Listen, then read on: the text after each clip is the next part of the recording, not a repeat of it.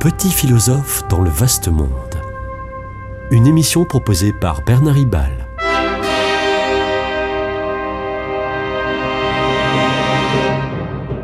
Bernard Ribal, essayiste, agrégé et docteur en philosophie. Dès les premiers versets de la Bible, la Genèse, le souffle, le souffle rua en hébreu et pneuma en grec, ça donnait d'ailleurs pneumatique, hein, le, souffle qui gonfle, hein, mais c'est sur, là c'est le souffle de l'esprit. Le souffle de Dieu est identifié à l'esprit de Dieu. Je cite le deuxième et troisième verset de la Bible. Euh, la, la, terre était vague et vide, c'est le tohu et bohu. Les ténèbres couvraient l'abîme, c'est le théum. L'esprit de Dieu, le souffle de Dieu, le pneuma, le rua, planait sur les eaux. Des, métaphores donc ici expriment le néant de l'uniforme où rien ne se distingue. Seul plane le souffle de Dieu. C'est la parole qui va créer en séparant. Et le jésuite Paul Beauchamp a beaucoup insisté avec succès sur euh, le rôle de la séparation, dans la séparation par la parole, dans euh, la création.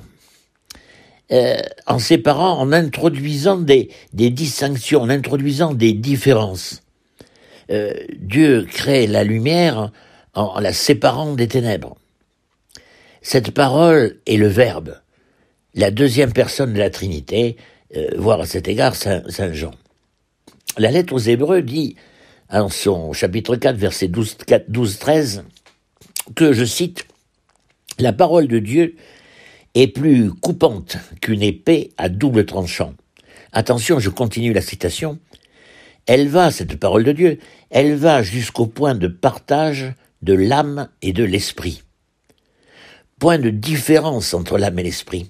Âme et esprit ne sont donc pas synonymes, et saint Paul se risque à esquisser une anthropologie, science de l'homme, hein, euh, dans la première lettre aux Thessaloniciens, chapitre 5, verset 23, je cite, Tout votre être, l'esprit, l'âme et le corps. Tout votre être, l'esprit, l'âme et le corps. Tous les textes bibliques ne sont pas univoques, c'est-à-dire qu'ils n'ont pas toujours euh, le même sens pour euh, les mêmes choses.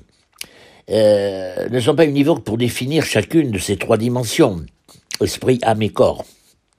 Mais tentons cependant une synthèse. L'esprit, alors toujours pareil, pneuma, rua, hein, est la dimension la plus divine de l'homme, la plus immatérielle.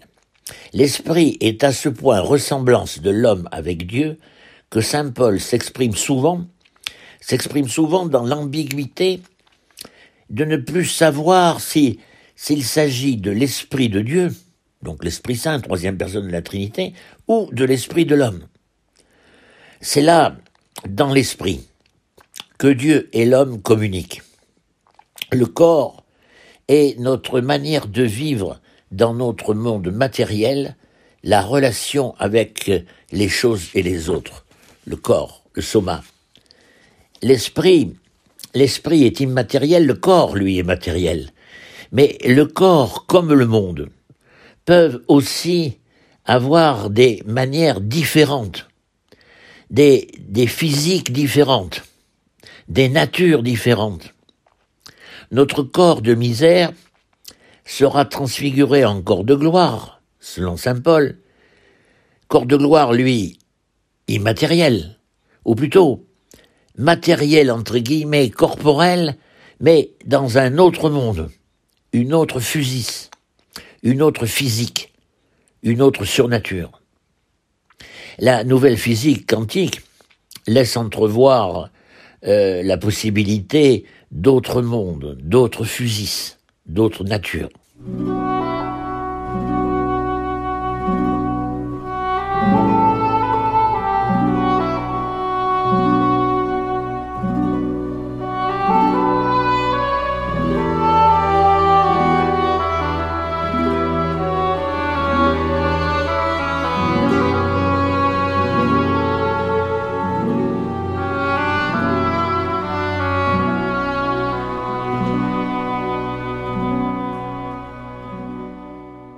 En attendant, euh, notre corps est mortel en ce bas. Quant à l'âme, psyché, en grec, elle est, eh ben, elle est tout simplement le moi, le moi dans sa totalité, dans son lien intime et très tumultué entre l'esprit et le corps.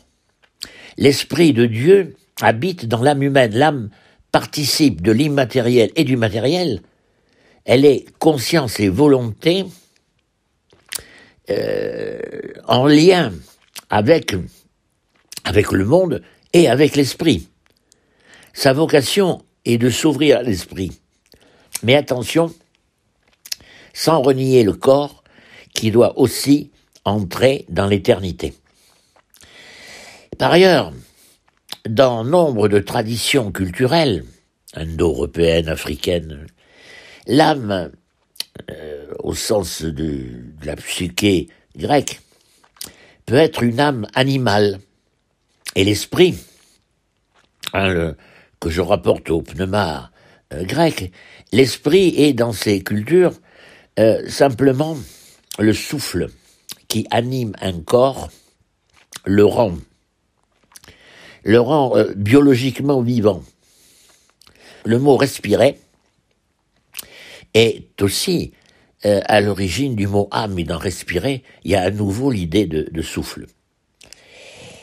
Alors, euh, la philosophie grecque, quant à elle, par sa rationalité, enrichit certes l'humanité, mais surtout avec Platon, elle tient un autre discours sur l'âme que celui de l'anthropologie biblique. L'âme platonicienne tend elle aussi vers l'éternité. Cette âme, elle aussi, est incarnée. Mais la philosophie platonicienne cherche à se libérer du corps et de la, et de la matière pour communier avec l'éternité. Or, pour le christianisme, rappelons-le, il ne s'agit jamais d'abandonner ni de dévaloriser le corps. Il s'agit de transfigurer par la résurrection nos corps de misère en corps de gloire, selon, je le répète, l'expression de saint Paul. D'ailleurs, d'ailleurs, euh, euh, l'âme, selon Platon, tend bien vers l'éternité, mais pas vers une personne, pas vers un Dieu vivant, pas vers l'esprit. L'âme platonicienne tend vers l'éternité du monde des idées, vers l'éternité des idées mathématiques et scientifiques. L'âme humaine de Platon est soif d'absolu, elle aspire à être véritablement, à exister véritablement. Elle cherche à s'arrimer à un repère immuable. Elle est quête d'éternité.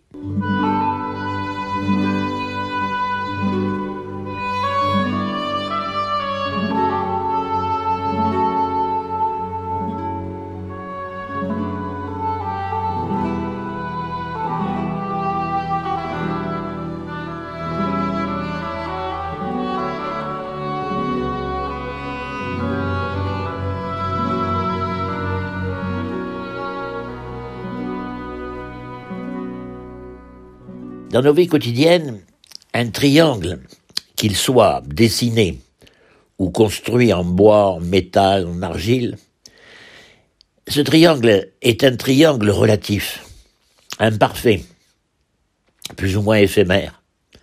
En revanche, l'idée de triangle, dont la somme des angles est éternellement égale à deux droits, cette idée de triangle est absolue. La conscience naïve croyait que la chose matérielle était plus réelle et plus vraie que l'idée dite abstraite. Il faut l'inverser. L'idée est plus réelle que la chose matérielle qui n'en est que le reflet incertain. Le triangle en bois n'est ce qu'il est que parce qu'il procède de, l'idée de triangle. Euh, de l'essence éternelle de triangle. La science qu'inaugure Platon n'est pas connaissance de la matière, mais appropriation d'idées éternelles.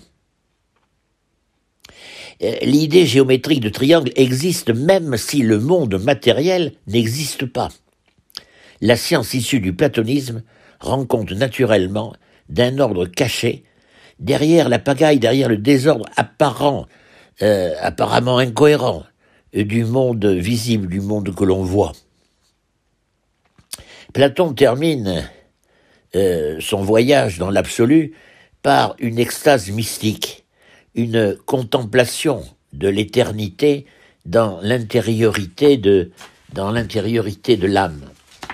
Et je cite à cet égard euh, un passage du banquet, beauté éternelle d'abord, qui ne naît ni ne meurt, qui ne croit ni ne décline, ni qui ensuite n'est pas belle par ici, laide par là, belle un jour, laide un autre, belle sous un rapport, et laide sous un autre, ni belle pour les uns, et laide pour les autres.